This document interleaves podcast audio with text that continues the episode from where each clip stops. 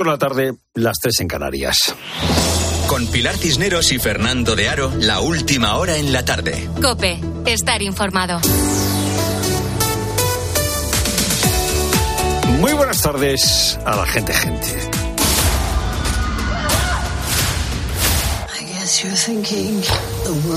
Vuelve la serie True Detective, eh, siete hombres de una estación de investigación científica. Desaparecen sin dejar rastro y este es un caso que tiene que resolver la jefa de policía del pequeño pueblo donde suceden estos acontecimientos. Es Liz Danvers, que está encarnada por Judy Foster.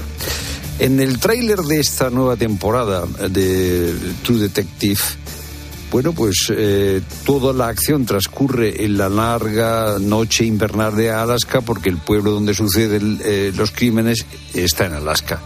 Pero lo más llamativo de ese tráiler es que Judy Foster es Judy Foster. Es decir, una señora que ya ha cumplido 60 años, que tiene patas de gallo, que tiene arrugas en las mejillas, que tiene arrugas debajo de los ojos. Y da mucho gusto que una señora como Judy Foster no esté enmascarada artificialmente rejuvenecida, al menos no del todo. Nuestro presidente del gobierno se ha metido ahora a filósofo. Que la verdad es la realidad. La verdad es la realidad, ha dicho este fin de semana el presidente del gobierno. Pues lleva razón, presidente. La verdad es la realidad. Todos tenemos prejuicios, y es normal tener prejuicios, pero luego la realidad los desborda. La realidad desborda nuestro prejuicio siempre que aceptamos eh, ser desbordados. Todos tenemos un esquema sobre cómo son las cosas o cómo deberían ser. Querríamos, por ejemplo, que nuestro hijo fuera programador de Java y resulta que el chaval quiere ser músico. Pensamos que los amigos de siempre son los mejores amigos del mundo y luego aparece en la realidad pues otros amigos que son mejores amigos.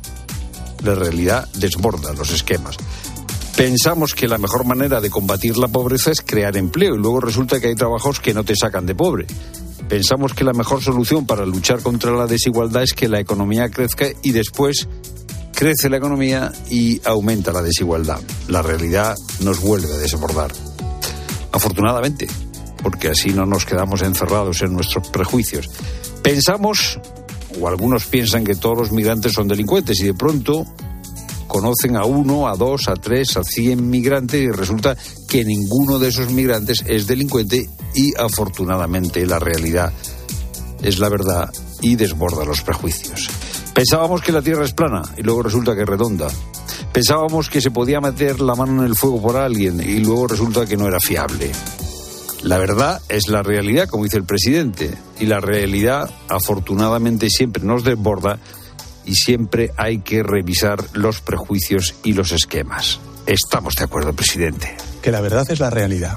Pero el presidente, atención, porque hay truco, el presidente no ha dicho solo que la verdad es la realidad.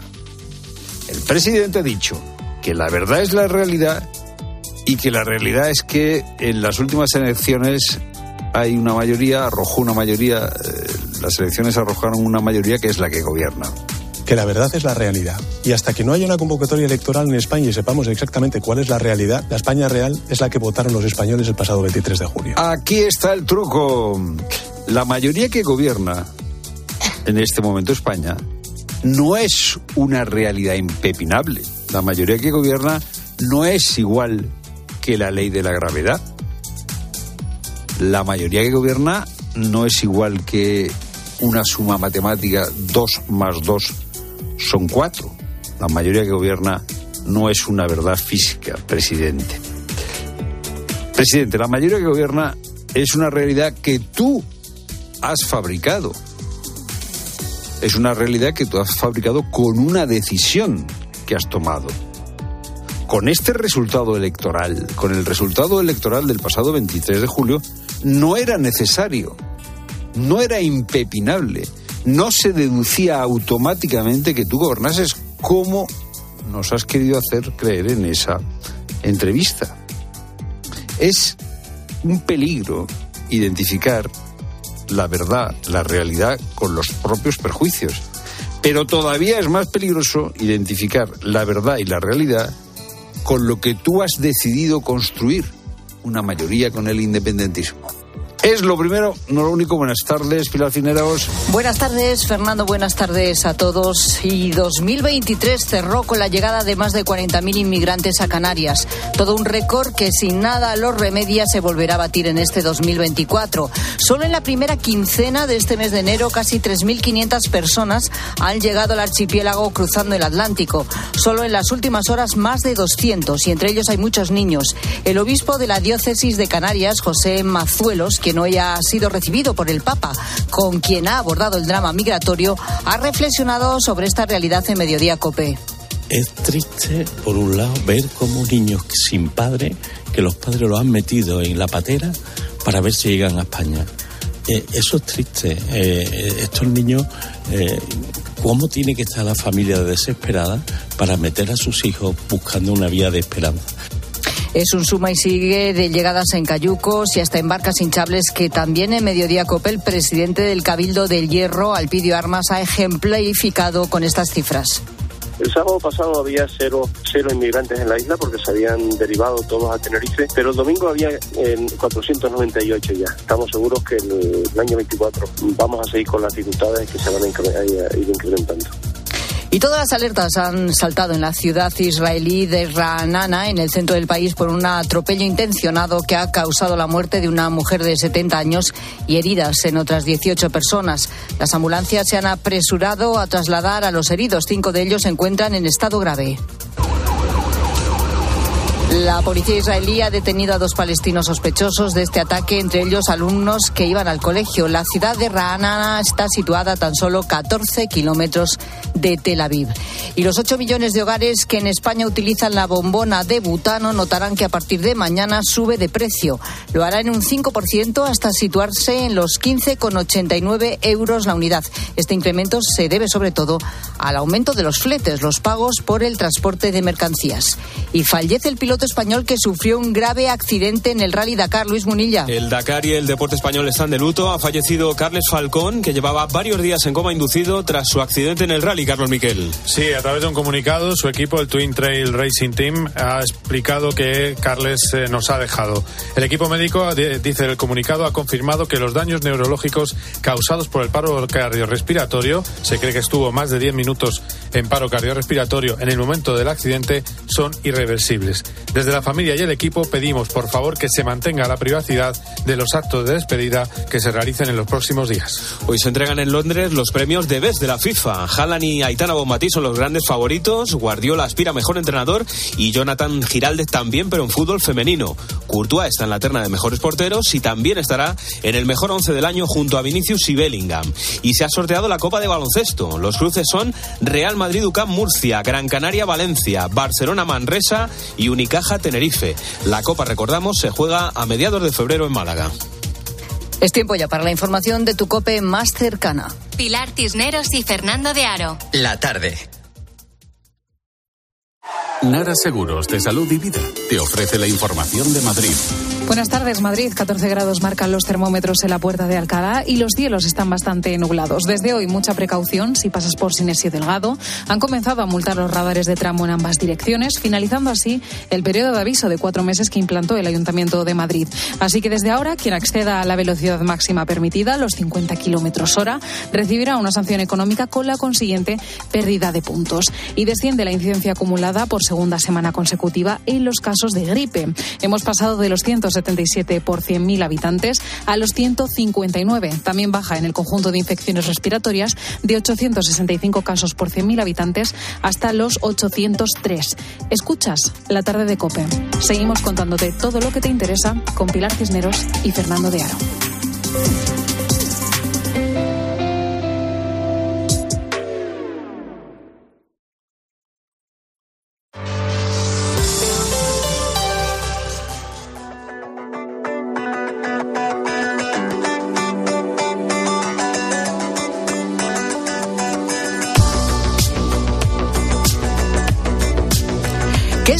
Falla para que uno de cada cuatro jóvenes tenga el primer contacto con la pornografía antes de los 12 años? Y por cierto, un dato que siempre nos deja perplejos. La media del primer contacto con la pornografía en Internet está entre los 9 y los 11 años. Bueno, Luis tenía 11 cuando accedió por primera vez a este contenido a través de Internet. El acceso es extremadamente fácil y a veces no tienes ni que buscarlo, te llega a ti por mediante publicidad, anuncios o cualquier cosa en las redes sociales. Es decir, o lo buscas o más bien te llega directamente. Bueno, nada más llegar al colegio eh, después de un entrenamiento, en la ducha, en su habitación, en cualquier momento y a cualquier hora. Y es que lo que empezó como curiosidad acabó convirtiéndose en una adicción. Uno al principio no se da cuenta de, si está realmente enganchado y es un vicio, pero poco a poco te vas dando cuenta cómo te va marginando y cambias cosas de tu rutina porque prefieres estar viendo pornografía que hacer otras cosas y dejas de estar con amigos o hacer deporte por hacer esto. Adicto, marginado, lo reconoce el propio Luis, eso por no hablar de cómo incide en su manera totalmente distorsionada de entender la sexualidad y las relaciones con los demás. Bueno, a Luis lo conocimos aquí en la tarde hace unos meses. Nunca antes había hablado de esto, nunca antes había hablado de su adicción con nadie, ni siquiera con sus padres. Esto, por cierto, es pues lo habitual pasa en el 75% de los casos, porque obviamente pues para ellos tampoco es fácil no hablar de, de, esta cuestión. Aunque la historia de Luis no sea única, claro, es de lo que estamos hablando aquí, es la de cada vez más niños y adolescentes españoles. ¿Por dónde pasa la solución a este grave problema? ¿Pasa por habilitar una ley que lo regule? Bueno, la regulación de la pornografía en Internet en nuestro país es un debate abierto desde hace años, pero sin una, sin una hoja de ruta clara al menos hasta ahora. El Gobierno pretende aprobar una ley integral de los menores en Internet y el objetivo no es otro que evitar el acceso cada vez más temprano de menores a contenido pornográfico y violento. ¿Qué puntos se deberían incluir en esta ley? ¿Qué se hace ya en otros países europeos? Bueno, enseguida abordamos todas estas cuestiones, pero antes voy a saludar como cada lunes, miércoles y viernes a Daniel Gascón, escritor, columnista, nos acompaña aquí en la tarde a esta hora para poner también su reflexión y luz con su mirada a los temas que aquí tratamos. Hola Daniel, buenas tardes. Hola, muy buenas tardes.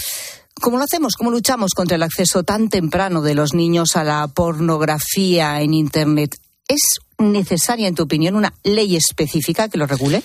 Eh, bueno, yo, habrá que ver ¿no? un poco qué es lo que proponen, porque a mí me parece eh, que como tantas veces el, el, gobierno anuncia algo y no sabemos bien lo que, lo que va a hacer ni en lo que va a consistir, y en buena medida seguramente ellos tampoco, ¿no? Y se puede quedar un poco en eh, fuegos artificiales, en que a veces hay regulaciones que no se aplican eh, ya existentes o, que luego no atiendas a la complejidad de técnica, pues que de repente las páginas que se lancen desde España tengan unos requisitos, pero que se pueda navegar con, eh, a páginas, páginas que están que vienen de otros lugares, ¿no?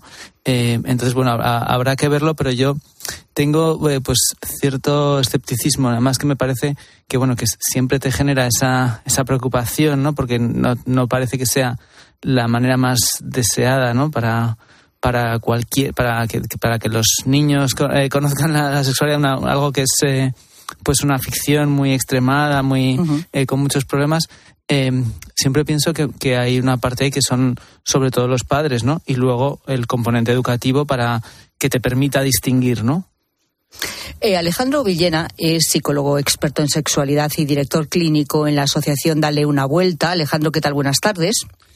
Buenas tardes a todos, ¿qué tal estáis? Como dice Daniel, efectivamente, bueno, pues es un anuncio de momento de lo que puede luego contener la ley en sí, no, no sabemos nada. Es verdad que eh, la intención es que cuente con tres ejes principales. El primero es la aprobación de esta ley integral para la protección de los menores en Internet. También eh, pasaría por una aprobación de una estrategia multidisciplinar desde el ámbito de la educación y finalmente la creación de dispositivos que impidan el acceso a esos contenidos pornográficos a los menores de edad.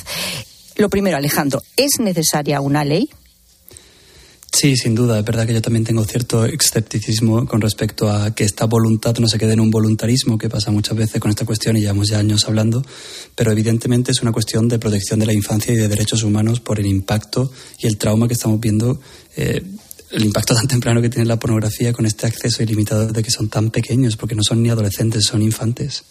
¿Qué, en tu opinión, que además eh, desde luego manejas bien este tema, sabes de qué va, eh, conoces a, muchos chavales, ¿no? Que eh, incluso han reconocido, como escuchábamos antes a Luis, pues que no lo sabían, pero que, eh, bueno, tenían una adicción, ¿no? Y que han empezado tan, tan temprano, además, a mirar páginas de pornografía en Internet. Digo, ¿qué debería contener, sin duda, esta ley? Yo creo que debe haber una propuesta de mínimos. Nosotros hace casi ya un año hicimos una propuesta de pacto de Estado la Agencia Española de Protección de Datos ha trabajado sobre un certificado digital, este sería el primer punto, un certificado digital de control de acceso a los menores. Es muy sencillo porque además protege la privacidad del resto de usuarios, por tanto esto no es una excusa para no ponerlo en práctica. Se va a desarrollar el piloto ahora próximamente y yo creo que bajo, bajo este certificado pues se puede, se puede hacer mucho. Sería controlar la edad de acceso, como se hace las apuestas online o como hace el, supermercado cuando tienes que comprar una botella de alcohol. ¿no? Controlar que los menores no tengan un acceso indeseado, ya que el 70% de ellos accede por accidente en este último año, ¿no? en 2023. Luego creo que deberíamos incluir sanciones, y esto también es algo que se está valorando en otras, en otras naciones, en, Francia, en, en Alemania, para la propia industria, para que si no se cumplen estos contenidos, estos requisitos, perdón, pues se sancione o se multe a las plataformas que no estén cumpliendo, como pasa con el resto de industrias en el mundo que generan contenido o que venden algún producto. El problema de la industria de la pornografía es que bajo el paraguas de la libertad sexual, pues ha tenido cierta barra libre para hacer lo que le dé la gana. Entonces yo creo que ahora con el marco europeo de la ley de transición digital, de la ley de servicios digitales, donde, bueno, bajo este paraguas legal europeo podemos poner en marcha mecanismos legales nacionales, pues ya, de hecho, ya las páginas pornográficas más potentes, eh, tres de ellas, ya se les ha considerado una red social, y eso ha sido un gran avance de los últimos meses, lo cual indica que se les va a exigir más transparencia, más control de lo que hacen y también más protección de contenidos que puedan existir de pues, violación de los derechos de los menores, vídeos subidos sin el consentimiento de las personas, pues tengan más control. ¿no? Yo creo que iríamos por ahí. Yo es que el tema está de, poder verificar la edad del individuo que, que intenta acceder o que accede a una de estas páginas y que no entiendo dónde está la complicación y por qué hasta ahora eh, efectivamente no se han puesto algunos dispositivos que ahora me explicarás qué tipo de dispositivo es, si es que son tan complejos como para llevarlo a cabo o cuál ha sido el problema hasta este, hasta este momento. Pero vamos a intentar averiguar cuál es un poco eh, eh, el camino ¿no? que llevan estas páginas de Internet hasta que llega, imaginemos a un chaval de, pongamos 11 años, ya no pongamos 9, 10, pero ya vemos que en algunos casos es desde, los 9 años. O sea, el niño a lo mejor está jugando, o, pues a lo mejor en su habitación, no sé si está accediendo a algún videojuego y tal, y de repente eh, ¿qué aparece? ¿Una publicidad de una página pornográfica? ¿O cómo le puede llegar ese primer impacto? Sí, sabemos que el 91% de la pornografía que se consume en la adolescencia es a través del teléfono móvil. Entonces, otro de los puntos en los que nosotros incidimos es en la gestión de los y el control de los algoritmos de las redes sociales, porque muchas veces son la antesala. Muchas veces ya hay contenidos sugerentes, explícitos, y hay toda una red de tela de araña que la industria de la pornografía construye para ir captando a consumidores, ya que es una empresa y está buscando pues esa estrategia, esos rincones donde poder captar.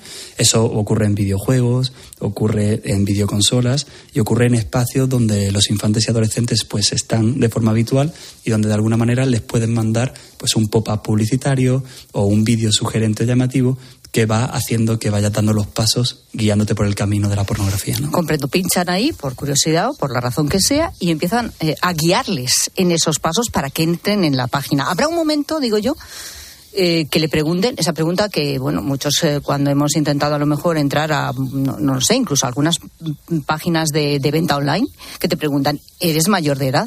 Y simplemente con decir que sí ahora mismo entras.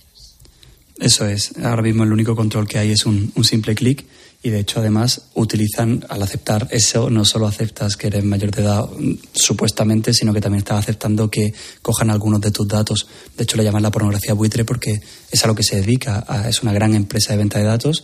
Y de hecho ha, habido incluso una sanción por el Tribunal Supremo de los Estados Unidos porque han violado la privacidad de muchas de las personas que accedían ahí. Por tanto ese mundo de la industria de la pornografía está diseñado perfectamente para captar a, a los menores para intentar retenerlos hacerlos dependientes hacerlos adictos y también a los adultos para aprovecharse de sus datos. ¿Y cómo es esto posible? Que sea simplemente con una autodeclaración, en que tú simplemente digas que sí, que eres mayor de edad y ya está, y ya estás entrando. Es decir, que no exista un mecanismo de control y que hasta ahora no, no sea habilitado. Eh, eh, hace falta una ley para que esto sea obligatorio, para que exista este mecanismo de control, de verificación de la edad. Es que están en, un, en una alegalidad. Yo creo que es igual de inverosímil como que se publicitase a un niño fumándose un cigarro en la industria del tabaco o como ir sin casco en una moto o sin cinturón en un coche como se hacía hace unos años. Simplemente no había todavía la suficiente investigación y el suficiente apoyo, tanto pues, científico, clínica, de los datos, incluso del tema legal, que pudiera dar un soporte para decir, oye, esto es un problema y hay que cortar una conducta que tiene que ver con la sexualidad, que es un tema delicado porque a veces da miedo caer en censura de la libertad sexual o en censura de la libertad en general. Por tanto, por supuesto que es necesaria una ley y, llevamos advirtiendo de esto desde hace muchos años y creemos que, bueno, hay que aprovechar esta voluntad política que hay ahora con el manifiesto que ha hecho Pedro Sánchez públicamente para, y también con el grupo de expertos que quiere crear la, la ministra de Juventud e Infancia para, bueno, ofrecer toda nuestra experiencia y nuestra investigación para dar un soporte mm, científico y técnico a todo esto que se quiere hacer a nivel político y legal. Claro, bueno, me estoy centrando mucho en el aspecto técnico porque me parece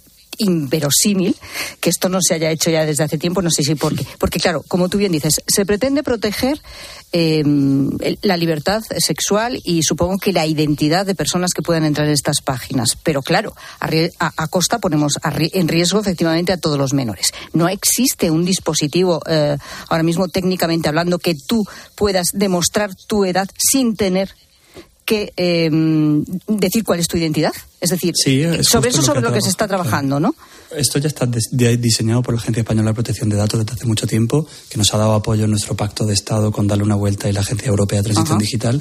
Y, y, además sabemos que si se colabora con las telefonías móviles, cuando se compra una tarjeta SIM o un móvil para los adolescentes, también podemos tener esa capacidad que desde ahí, al igual que hace el supermercado, el supermercado no es la industria, pero controla el acceso a los menores del alcohol o, una, un estanco, pues algo similar podríamos hacer con las telefonías móviles apoyándonos en, en ellas para poder regular esto de diferentes maneras. Luego habrá que ver si esto funciona y si es una medida eficaz y habrá que ver si el acceso disminuye. Por ahora parece una solución bastante interesante y próspera. Eh, vale, pues por lo, por lo, tanto, un punto clave y fundamental es esta verificación, efectivamente, de quién puede y quién no puede entrar en esas páginas. A lo mejor no es suficiente, pero bueno, es, es un punto, lógicamente, de, de barrera, ¿no? Que hasta ahora pues no se está haciendo, como estamos contando. ¿Quién es el culpable? ¿Las propias páginas pornográficas, los intermediarios, me refiero a las grandes empresas, eh, pues eh, tipo Facebook, o sea, Meta, en fin, eh, yo qué sé, ¿quién tiene la culpa de que esto no se haya hecho hasta ahora? Ya sabes que en psicología hablamos más de responsabilidad que de culpa, porque a veces hace mucho daño esa palabra. Y responsables, pues creo que somos, somos o son todos, ¿no? La propia industria tiene gran responsabilidad de los productos culturales que está ofreciendo, no solo el acceso a menores, sino de contenidos como incestos o erotización de prácticas extremas o denigrantes. Por supuesto, eh, las propias familias también tienen mucha responsabilidad en no dar un Ferrari a los niños con nueve años para que no tengan un acceso ilimitado. Y la sociedad, pues tenemos la responsabilidad, pues también de ser críticos con lo que está ocurriendo y con apostar por medidas para poder prevenir esto. Solo el 13% de las familias eh, es consciente de que sus hijos acceden a la pornografía, según un estudio que se ha publicado esta misma semana. Y, casi el 95 de los chicos lo ha hecho alguna vez, ¿no? Por tanto, hay una brecha generacional y de conciencia en, este sentido que es, muy, importante, abordar, ¿no? ¿Tú crees que ahora mismo eh, eh, padres que nos están escuchando, por ejemplo, que van a recoger a sus hijos al colegio, esta charla por lo menos les sirve para decir, yo creo que mi hijo, ¿no? Pero y sí es que sí, al menos para, para tener ahí esa, esa, esa duda que te haga pensar y, hablar con, no sé si hablar con ellos o intentar estar un poco más vigilante. Pues desgraciadamente hay que anticiparse a la pornografía porque si no es la familia va a ser la pornografía la que le explique lo que es la sexualidad y se convierta en su profesora del sexo y eso es un gran peligro. Así que yo sí que animo a que se formen en este tema, que, que, tengan la, la voluntad de, anticiparse a esto con naturalidad, con normalidad, con respeto por supuesto y adaptándose a la edad y a la madurez del niño o de la niña, pero que es, es un tema importante y sobre todo es posible y ayudas mucho si lo haces. Estamos hablando con Alejandro Villena, psicólogo experto en sexualidad y director clínico en la asociación Dale una vuelta. Eh, bueno, hay una propuesta, de momento no sabemos mucho de ella, pero una intención manifestada por el, por el presidente de que se elabore una ley precisamente para controlar el acceso de los menores a los contenidos pornográficos en Internet. Por cierto, Alejandro, ¿esto se hace ya en otros países, por ejemplo, de nuestro entorno, otros países europeos? ¿Existe una ley al respecto?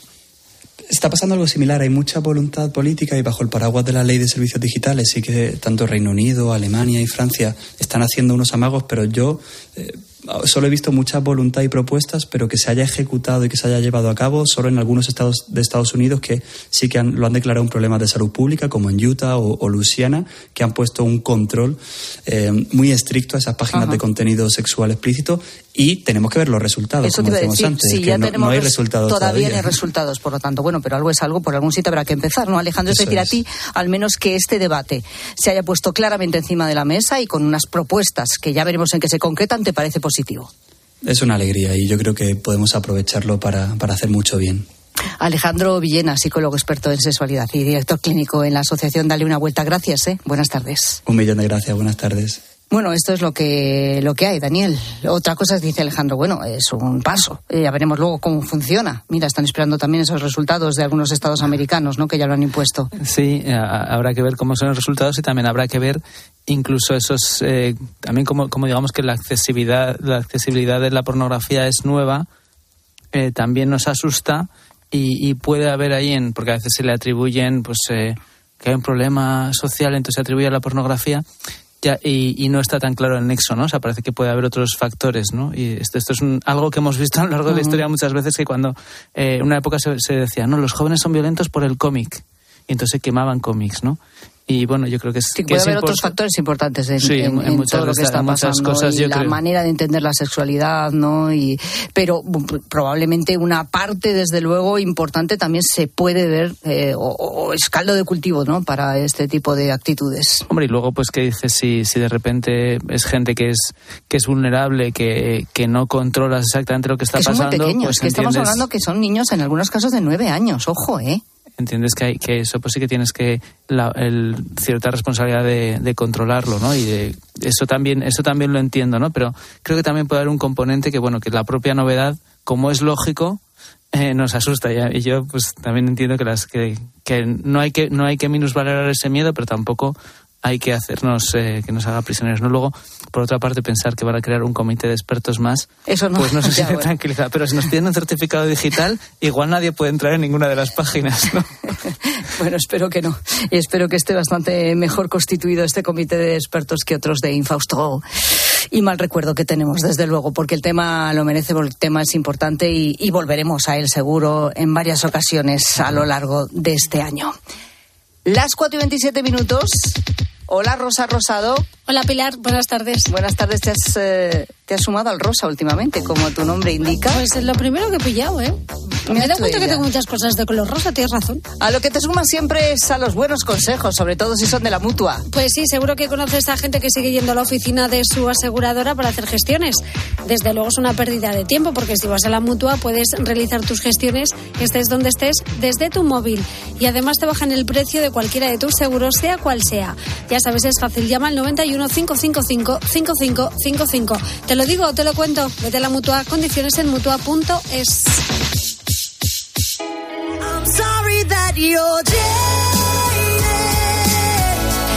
Temazo, ¿eh? El que tenemos hoy para hablar con la gente, gente. Ojo. ¿Alguna vez has tenido Ojo. la... Atención. Atención. Atención, atención. ¿Alguna vez Warning. has tenido la sensación de que no le caes bien a alguien, pero no tienes pruebas? Una influencer se ha hecho viral en redes apuntando algunos signos a tener en cuenta como no responde a tus mensajes, resta importancia a tus logros. Oye, con- un genio esta conti- influencer, ¿eh? Contigo tía, es ¿eh? menos Qué amable agudeza, ¿eh? que con los demás. Señala mucho tus defectos. Menos mal que hay influencer en el mundo. ¿eh? Menos mal. Bueno, Bueno, si, no, el- el- si no, no sabríamos interpretar los signos. Mira, hablando de interpretar signos, vamos a interpretar hoy esto del caer mal, ¿no? Vamos a ver qué debate establecemos con la gente, gente, sobre qué es caer mal. Porque a quién crees tú que le caes mal y por qué. ¿Eh? A ver, ¿por qué? ¿Tú caes bien a todo el mundo, Daniel? Pues seguro seguro que no Afortunadamente, ¿no? Pero sí, además, de- cu- cuando descubrí que a veces a ti te cae bien a alguien y tú le caes mal, ¿no? Sí. No es Y- y- y- reciprocidad. y no- que no era recíproco, eso que, que fue de niño, para mí fue como un disgusto, ¿no? Que hay amores que no son correspondidos. Exacto. Fíjate, qué injusticia. A ver si no, injusticia. no conocía a una influencer que me lo explicara. esto. Claro, Pues fíjate, yo no sé en estos momentos a quién le puedo caer mal. Es que está convencida de que le cae bien a todo el mundo. Tú, Bueno, bueno, es que esto es muy subjetivo, es lo que dice di Daniel. Rosa, Yo le puedo caer mal a alguien y no saberlo porque lo disimula. Gente que ¿quién se disimula va- muy bien. ¿Quién se va a molestar? Es que no sé si se trata de disimular. eh. Pues yo creo que sí, que a veces... Tú le caes bien a todo el mundo. Pues eso es- eso- eso pienso. Bueno, y si no caigo bien a alguien, que me lo diga. Inteligente. Dicharachera. No, pero no siempre le puedes caer bien a todo el mundo. Me estoy pensando, yo qué sé. Solo me viene en la cabeza una vecina que es una bruja y hace tiempo Tú ya... eres una bruja y tú ya, siempre ya que la se ves... lo dije, ya se lo dije. en Se lo dijiste que le era una dijiste que era una bruja. bruja. Sí. Ya, ya está. Ya, ¿para qué Una queremos persona más? mala, una persona tóxica, Mira, si es una que no hace chismosa. falta que se lo diga. Bueno. Entonces yo no disimulo. Ella sí que te cae mal a ti. Ella sí. Y ¿Hablamos posiblemente de yo a ella mal también. o En, hablamos de, en, en seis segundos. poner las cartas encima de la En mesa seis segundos la ha dejado asfaltada Estamos sobre el hablando de eso, ¿no? ¿A quién crees que le caes Le ha mal? echado un camión de asfalto. No, no, yo también posiblemente Encima. le caiga mal a ella. Sí, sí, esto es así. Hombre, quiero decir, No, no entiendo por qué. pero, pero yo ahora mismo Mira, tengo la sí. conciencia tranquila. eh, tú tienes la conciencia tranquila. Yo creo que sí. Ya, pues claro, la realidad es la verdad que dice el presidente. yo- ¿Vosotros pensáis que le caéis mal a alguien? No. Pues hombre, Oye, sí, afortunadamente. ¿Tú sí? ¿Qué dices? Afortunadamente, Sí, sí, sí, ¿no? sí, sí, o sea, hay que sí. decirle. Vamos. eh, y, Sí. que- y además, mm, eh, es un poco duro decirlo, pero. Dilo. eh, ¿Y qué ¿Ibas a más da? decir ¿Con O sea, motivo? Eh, ¿Y qué más da? Quiero decir, o sea, es inevitable. O sea, tampoco puede ir uno por el mundo buscando ser el, el más guay, ¿no? No, pero si Eh, no lo buscas. Mi simpatía. Ni tampoco- ni tampoco lo buscas. Esto pues, sucede o no Eh, sucede. tampoco, ¿no? tampoco se puede ir por el mundo se- eh, pretendiendo No ser. Mr. Simpatía. Pues claro o sea, que no. tampoco hay que molestar, ¿no? Innecesariamente, pero quiero decir, Pero no a todo el mundo le puedes caer bien. ¿qué le vamos a hacer? Que no tienes pruebas, pero pues a ver, ¿no? Que es de lo que se trata. ¿Qué que nos la digan los gente, gente? A ver. Pero es curioso cómo reacciona la gente ante esta situación. A ver. Buenas tardes, gente, gente. Yo cuando le caigo mal, malamente a alguien, me, me comporto todavía mucho más simpática, mucho más agradable Ah, sí. y más tú. Muy bien. Venga, un saludito. Eh, Está bien Muy eso, bien. está bien, eso está bien. Ahí está. Pues yo no sé disimular. No, ya se ve. No. ¿Cómo era? No la, sé. la vecina era Chismosa. chismosa, cretina, eh, bruja. No, eh, Cretina no lo he dicho, pero también. Todo lo que tú te puedes imaginar. Pero, eh, no, bien. no, las cosas son así. No, pues fíjate lo que hace este oyente, con mucha Has sabiduría. venido con fuerza esta semana, ¿no? Eh, a ti lo de ya tiene voz, ya tiene voz, ya no tiene voz. ah, pues estamos hablando de Carmal, pues vamos a contarlo, ¿no? Pues sí. Claro, claro. Solo se me ocurre pues mira, este persona, el oyente, resto no. este oyente lo hace muy bien. Sinceridad Me- ante me- todo. Me cae, pues, o sea, Te ha caído bien Hay una cierta, una, sí, hay un cierto roce, pues oye, más simpático que nunca. A mí no me sale. Bueno, y titos de los que pasan, que en su caso, pues yo creo que es lo más inteligente. Buenas tardes, gente, gente. Bueno, pues tras haber participado durante varios años en la política activa a nivel municipal y comarcal aquí en Cataluña, con un partido de derechas y constitucionalista, pues podéis imaginar que el club de antifans ha sido numeroso y yo siempre me hago una, una pregunta, una reflexión, ¿no? ¿Esta persona me da de comer? No. ¿Le debo algún favor? No. ¿Me lo debe ella a mí? No. ¿Puedo subsistir sin la pretendida amistad de esta persona? Sí. Y es que además yo no lo disimulo y que esta persona siga su vida y yo seguiré la mía tan plácidamente. Efectivamente. Oye, oye, oye. Ya, oye, ya, oye, ya, hemos ya. empezado con mucha fuerza este sí, tema. sí, sí, este es de lo tuyo. Este es Sí, mío. sí, sí, no sé cómo va a terminar esto por esta tarde. ¿Alguna vez Eh, has ¿cómo era? tenido... Eh, eh, cada uno en su casa y Dios es lo de todo. Efectivamente. Ya, te- ya te veo. Atención, pregunta, ¿alguna vez has tenido la sensación de que no le caes bien a alguien? Es que la gente de la mancha. eh, Que no, hombre, que no. Eh. Oye, no- yo me he ¿lo mojado, vosotros no, ¿eh? a ciencia No, yo- yo- yo- ¿Tienes pruebas? ¿A quién crees que le caes mal y por qué? ¿Te importa, por cierto? Notas de voz al 607 15 0602.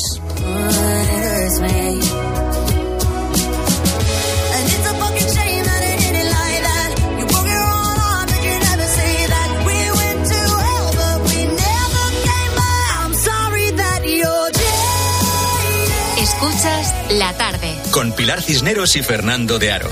Cope, estar informado. Oye, ¿tú también tienes algo que contar? Hola, José Manuel, ¿qué tal? Buenos días. Hola, buenos días. A las 10 de la mañana, en la hora de los fósforos, nos encanta pasarlo bien contigo. Resulta que entraban a trabajar en la empresa que están a las 5 de la mañana, con un nieblazo que no se veía ni, ni, a, ni a un metro. Pues iban andando por, por la acera y de momento pasan por la tienda de muebles y ven a una señora metida dentro del, del escaparate con un camisón puesto. Ellos se pegaron el susto del siglo porque cómo, cómo se iban a esperar una señora metida dentro dentro del, del escaparate. De lunes a viernes desde las 6 de la mañana, Herrera en Cope. ¿Nos cuentas tu historia? Cuando compongo música busco un hit, un exitazo. Y en las rebajas camisas y pantalones. Cuando buscas no siempre encuentras, pero en las rebajas del corte inglés siempre encuentras lo que buscas. Con descuentos en moda, deportes, hogar, accesorios, lencería, zapatería. Del 7 de enero al 29 de febrero, las rebajas del corte inglés. En tienda web y app. Si lo que te separa del universo digital de tus hijos son puertas que todavía están cerradas, ¿cuántas estás abriendo?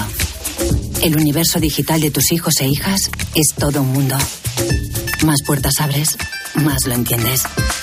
Descubre cómo en FAD.es. Soy Manel de Carglass. En invierno, entre las bajas temperaturas y la calefacción, pueden convertir el pequeño impacto de tu parabrisas en una grieta. Mejor, no esperes a que se rompa. Mejor pide tu cita llamando directamente a Carglass o en nuestra web. Carglass cambia, Carglass repara. Escuchas la tarde. Y recuerda, la mejor experiencia y el mejor sonido solo los encuentras en cope.es y en la aplicación móvil. Descárgatela. En Lowy somos más cañeros que nunca, porque te traemos nuestra mejor ofertaza. Fibra y móvil 5G por solo 29,95, precio definitivo. Si quieres ahorrar, corre a lowy.es o llama al 1456. Te lo digo o te lo cuento. Te lo digo. Soy buena conductora. ¿Y aún así me subes el precio? Te lo cuento. Yo me voy a la mutua. Vente a la mutua con cualquiera de tus seguros. Te bajamos su precio, sea cual sea. Llama al 91 555 5555. 91 555 5555. Te lo digo, te lo cuento. Vente a la mutua. Condiciones en mutua.es. Más que 60 consigue un sexy 60% de descuento en tus nuevas gafas. Infórmate en soloptical.com. Soloptical, solo grandes ópticas. ¿Te apetece descubrir un lugar lleno de aventuras, de sol y de magia? En Walt Disney World viajarás a una galaxia muy muy lejana. Descubrirás el reino de la naturaleza, vivirás la magia de los cuentos de hadas y tendrás el mundo al alcance de tu mano. Todo esto y mucho más en los cuatro increíbles parques temáticos de Walt Disney World Resort. Las vacaciones de tus sueños. Reserva hasta el 14 de febrero en Halcón Viajes y disfruta de hasta un 35% de descuento en los hoteles Disney. Y además, vuelo directo a Orlando. Consulta condiciones, plazas limitadas. Ven a Walt Disney World con Halcón Viajes. Sabemos de viajeros. Para acabar el día en la radio, El análisis y la reflexión de Ángel Expósito. Me quiero detener en unos datos que nos afectan a todos y que realmente son escalofriantes. Me refiero al balance de accidentes de tráfico en 2023. Murieron 1.145 personas en las De carreteras lunes a viernes, españolas. de 7 de la tarde a 11 y media de la noche, todo pasa en la linterna. todo pasa en Cope.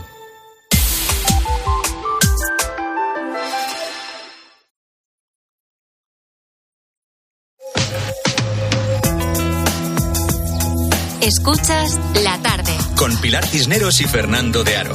Cope, estar informado.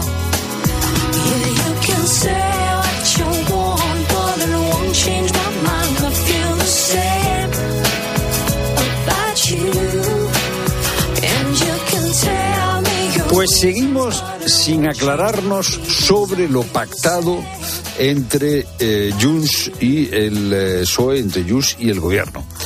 Sánchez insiste, no se puede transferir las competencias en control de flujos migratorios ni en la expulsión de los migrantes. Todo lo que tiene que ver con el control de fronteras y las políticas de migración irregular y su lucha contra tráficos eh, de seres humanos, el artículo 149 de nuestra Constitución es bastante claro. Es el Estado en su conjunto quien tiene esas competencias. Eso no se puede transferir. Y Turul, Junts, dice que el pacto es, eh, eh, incluye una gestión integral de la inmigración. És una decisió política de gran calat, que és que la Generalitat de Catalunya pugui portar la gestió integral de uh, la immigració. Es una decisión de Totes les seves profundo calado que incluye la gestión integral de la inmigración. Eh, ¿Por qué nos dan versiones diferentes sobre lo pactado? ¿Dónde está el papel? Pues no, no, no tenemos papel. Eh, eh, ¿Quién está faltando a la verdad? Porque alguien tiene que estar faltando a la verdad. Ana Cabanillas, buenas tardes. Buenas tardes, Fernando. ¿Nos puedes responder estas dos preguntas?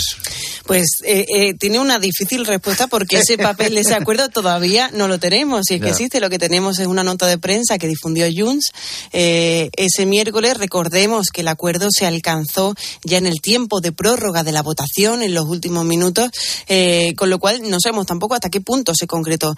Eh, si bien es O sea, cierto que que en el es momento en que, que ellos tampoco lo Junts- sepan. eh, probable que ellos tampoco. Sí que es verdad que en el momento en que Junts eh, dice que se ha cedido, se van a ceder las competencias de inmigración eh, y el PSOE lo asume como propio, eh, pues se asume que se van a, a- ceder esas competencias, ¿no? Eh, la letra pequeña está por ver y de todas formas esto es un poco tramposo también porque más allá de esa cesión que se ha hecho y se ha negociado por parte del Partido Socialista, esto tiene que reflejarse en una ley.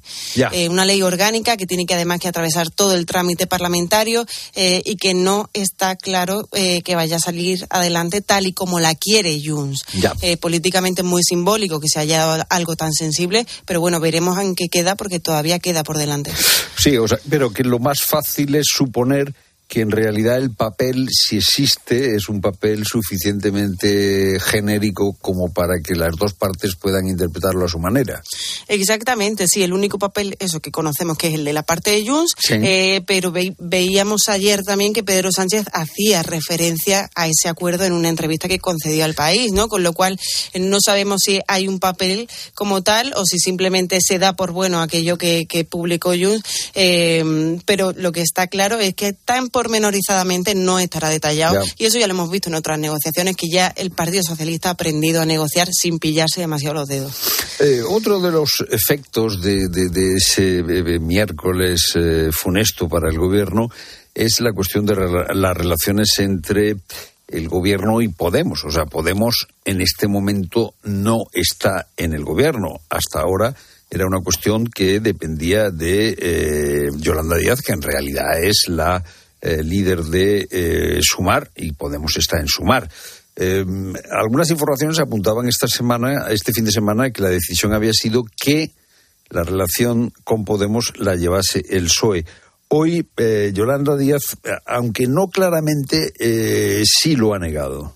Yo soy vicepresidenta del se- segunda del Gobierno y coordino la acción del Gobierno igual que las otras dos vicepresidentas y así lo voy a seguir haciendo. O sea, yo coordino, yo sigo teniendo la relación con Podemos.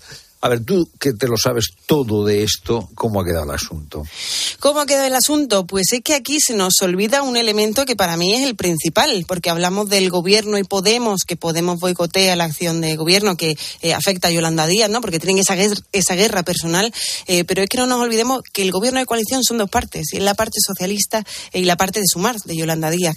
Y aquí es que empieza a haber también pequeñas fricciones entre, la, entre Bolaño, que es el principal negociador del Partido Socialista, eh, y Yolanda Díaz. Eh, esto en Sumar, sobre lo de que el PSOE asuma las competencias y negocie por Sumar, dice que ni hablar, pero ni hablar en estos términos y además están ya eh, visiblemente molestos, ¿no? Eh, porque Bolaños, que es el negociador del PSOE, pues está empezando a ver en Podemos la oportunidad también para debilitar a Yolanda Díaz, ¿no? Y poner en cuestión ese perfil negociador, ese talante de diálogo que siempre y, había cómo, cómo, cómo utiliza Bolaños la posición de Podemos para debilitar a Yolanda Díaz? Pues porque Bolaños tiene relación, es el interlocutor eh, con Podemos, con Ajá. Yone Belarra, están al habla. Fue, fueron Bolaños y fueron Yone Belarra los que desatascaron, por ejemplo, el sí eh, de Podemos al escudo anticrisis, al, decret- al decreto eh, social y al decreto ómnibus, que le salvó a él, porque era su decreto de justicia, que donde se incluía un poco todas las medidas para poder recibir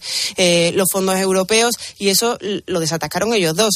Y de manera que una vez que el PSOE sí consigue convencer a Podemos y consigue ese sí, eh, es cuando eh, Yolanda Díaz fracasa, le tumban su decreto y el PSOE señala entonces pues que Yolanda Díaz no está capacitada para negociar con Podemos, que es lo que vienen diciendo en los últimos días, ¿no? Cuestionando ese perfil negociador que Yolanda Díaz rápidamente trató pues de quitarse un poco, pactando el salario mínimo, convocando otra vez a los agentes sociales, pero sí que se le puso en tela de juicio eh, y en sumar lo que creen es que bueno que se está utilizando también a Podemos para debilitarla dentro del gobierno de coalición. Eh, sigamos con Sumar, eh, campaña electoral en, Galicia. Bueno, allí eh, lo hemos contado, ha habido un lío importante. Pablo Iglesias quería, eh, bueno, establecer una, una, línea. La cosa no salió adelante, Yone Belarra no estaba de acuerdo, las encuestas no le dan diputado autonómico a Podemos, algunas encuestas sí le dan diputado a Sumar. Eh, y ahí tenemos a Lois, que eh, prometía mucho como eh, portavoz parlamentaria en Madrid y que ahora es la candidata de Sumar en las elecciones gallegas. Sumar Galicia está eh, desde o minuto un concentrada pensando no presente e no futuro e volvemos a insistir sempre en que vamos a ser unha forza estratégica e decisiva. Bueno, decisiva, no sé cómo de decisiva con un eh, diputado en el mejor de los casos, ¿no? En el mejor de los casos, porque querían sumar, tienen claro que vayan a sacar representación. Ya. Sí que es verdad que están intentando un poco emular esa estrategia que les salió bien el 23 de julio en las generales, eh, donde rompían ese discurso, esa convicción de que iba a haber una mayoría absoluta del Partido Popular, ¿no? Eh, en el momento en que no la haya, sí que es verdad que el Partido Popular se lo juega todo a una mayoría absoluta, como pasó también en las generales. Eh, en ese caso era con Vox, en este caso mm, depende de sí mismo, ¿no? Eh, pero si no hay una mayoría absoluta, el, el bloque progresista tiene opciones. Y sí que es verdad que sumar puede ser decisivo. Hombre, intenta Claro, como sí. emular ese discurso, Ya. decir no pudimos entonces, o eso nos decían y pudimos, pues ahora ¿por qué no vamos a poder? en el caso de que no hubiese mayoría Es una absoluta. estrategia de movilización, de decir que nadie se quede en casa, No. porque sí que es verdad que en, en las autonómicas hay mucha más desmovilización del electorado progresista en Galicia, que ya da por hecho eh, pues que se van a mantener esas mayorías absolutas que vienen que Lo vienen que pasa que ahí sucediéndose. el. BNG cada vez va ocupando más, más espacio, ¿no? Por ejemplo, han llegado a un acuerdo con una formación que se llama Nova Irmandad de Nacionalista eh, y también mm, eh, con esta candidata Ana Pontón, el, el eh, no sé, me da la sensación que ocupa parte de- del espacio que sería de Sumar o de Podemos, ¿no? Sí, sí, ahí el BNG es la principal fuerza de oposición al Partido Popular y de hecho es que supo atrapar muy bien esa corriente de cambio eh, de aquella marea de 2015, aquella Ajá. oleada de cambio que después se disolvieron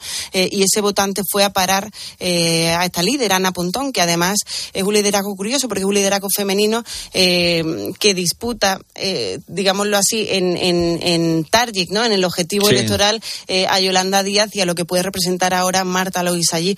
Eh, y sí que es verdad que se ha nutrido eh, mucho de todo el desencanto del PSOE, de todas las mareas, de todo aquello que se disolvió. eh, y además se une ahora a Nova, que es Beiras, que fue, recordemos, un antiguo aliado de Yolanda Díaz allí en Galicia, donde Yolanda. Díaz tuvo gran parte de su recorrido. Hombre, es llamativo que un ex eh, ex colega, ¿no? Ex compañero de filas de Yolanda Díaz se alíe ahora con, con la principal fuerza progresista, que es la fuerza además a la Ya. que Pablo Iglesias pidió el voto, no lo, Sí, no sí. lo olvidemos.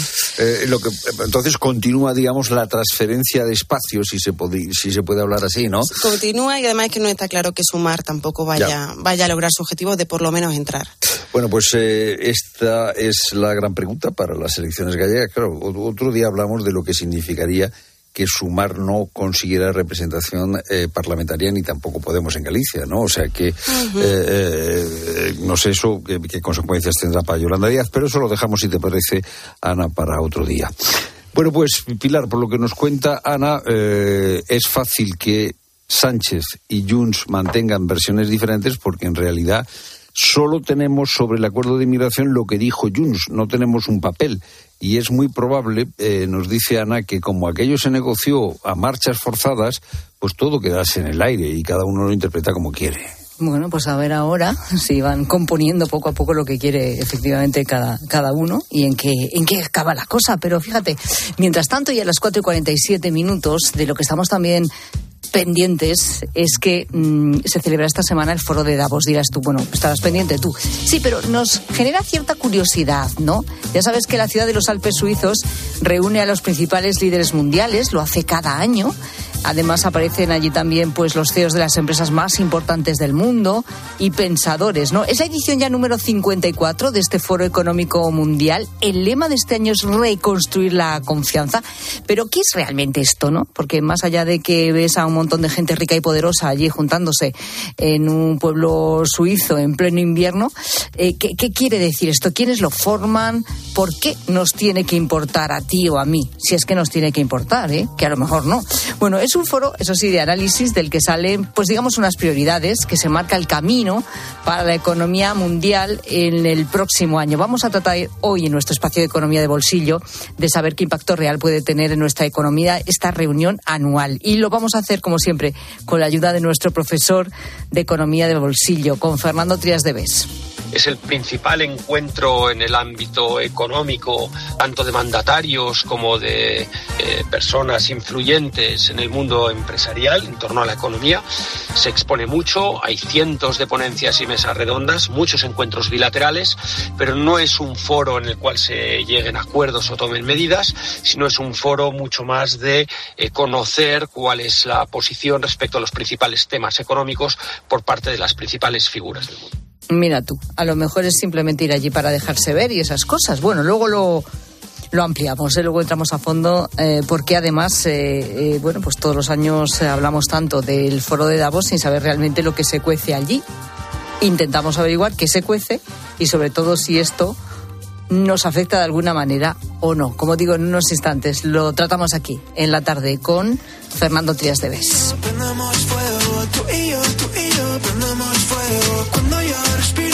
eres mi oxígeno, oxígeno.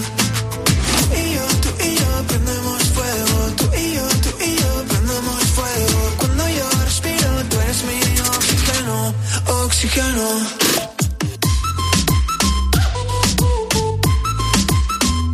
Con tanta gente que se reúne allí en el foro de Davos, seguro que la mayoría no se caen bien entre ellos. O sea, tienes que hablar con ellos, tienes que estar ahí haciendo el paripé. Disimulando. Disimulando. Mucha gente que disimula muy bien. Pero en el fondo, vamos, las ganas que tienes tú. Y luego te das la vuelta y te pone verde. ¿eh? ¿Verdad? O, o, tener que hacer ahí una mesa redonda sobre un tema económico con fulanito menganito, que te caen fatal, con una pera en un ojo, vamos.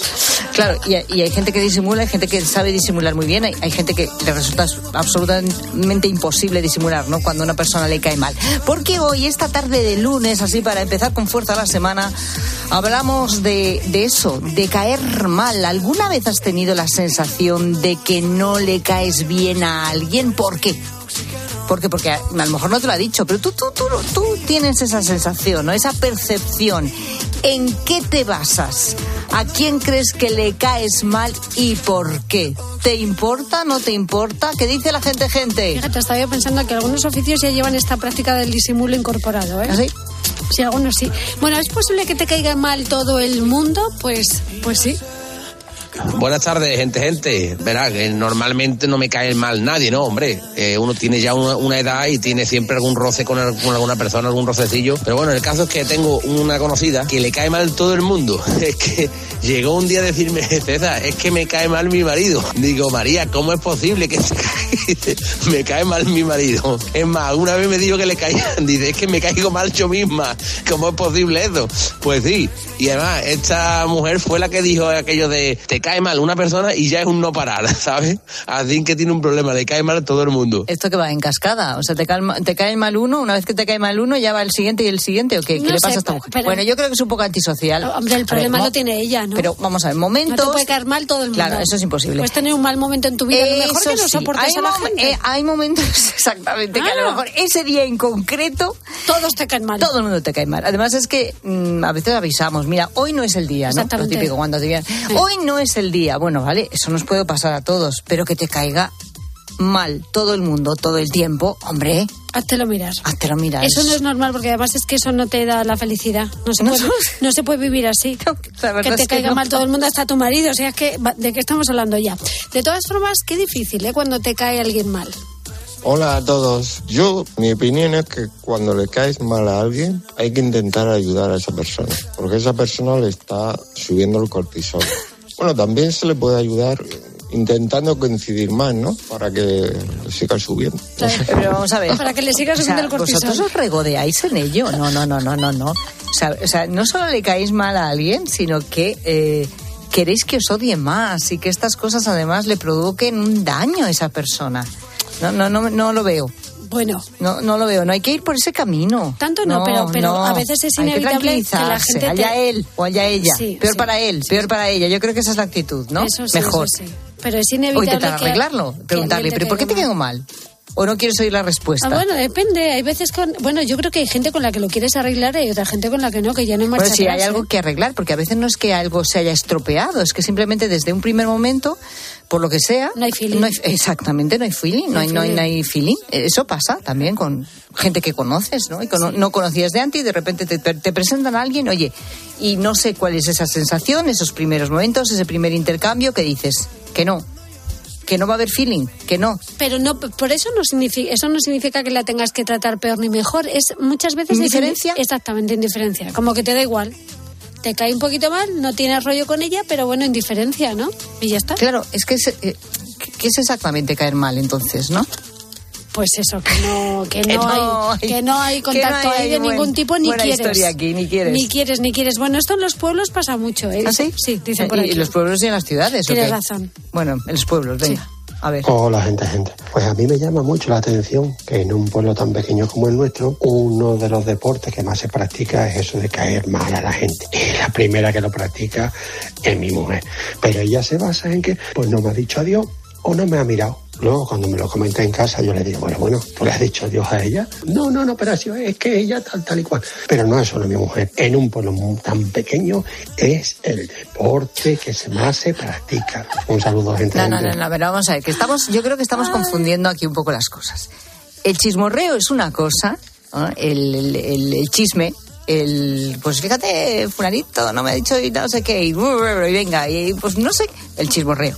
Y otra cosa es, hablamos de caer mal, ¿no? O sea, eh, la- la- si yo creo que la alguna vez has tenido la sensación, o la tienes constantemente, de que no le caes bien a alguien. No es que lo tengas demostrado, porque a lo mejor ni lo has hablado, tal, pero tú tienes claramente esa sensación. Pues eso es lo que le pasa, lo que le pasa a esta, a esta claramente. mujer que tú dices, no me mira, uy, ya le caigo mal. O lleva varios días ¿Por sin hablarme. en ¿Cuál es el motivo? ¿En qué lo notas? ¿no? ¿Cuál- ¿Cuáles son esos síntomas clarísimos? Queremos saber a quién crees que le caes mal y por qué, en qué lo detectas, ¿no? Y si eso te, te causa o te genera pues eh, agobio, incertidumbre, tristeza, yo qué sé, o te da exactamente lo mismo, que es lo que está saliendo hasta este momento. ¿eh? Yo veo a la gente muy segura de sí misma con esta cuestión. Bueno, eso es bueno, eso no es malo. Bueno, queremos más mensajes. A la gente, gente, se lo pedimos. Hablamos de caer mal. ¿Qué es esto de caer mal? ¿Y por qué sucede? Queremos que nos lo cuentes en arroba la tarde cope, facebook.com barra la tarde cope, notas de voz al WhatsApp de la tarde 607 15 0602. Escribe a Pilar Cisneros y a Fernando de Aro. En Twitter, en arroba la tarde cope. En facebook.com barra la tarde cope. O mándanos un mensaje de voz al 607 150602. Si sientes que todo te va sobre ruedas y no quieres que ningún bache en el camino lo estropee, el seguro de coche de línea directa está hecho para ti. Además de ahorrarte una pasta, nunca te quedarás tirado, porque tienes coche de sustitución también en caso de avería. Cámbiate ahora y te bajamos el precio de tu seguro de coche sí o sí. Ven directo a lineadirecta.com o llama al 917-700-700. El valor de ser directo. Consulta condiciones. Con un rasca de la 11 siempre rascas algo. ¿Algo? ¿Y para ti qué es algo? Pues por ejemplo, unas risas, algunos buenos momentos y puede que muchos euros. Hasta un millón. Entonces dame un rasca. Con los rascas de la 11 puedes ganar momentazos y premios de hasta un millón de euros. Rascas de la 11. Rasca el momento.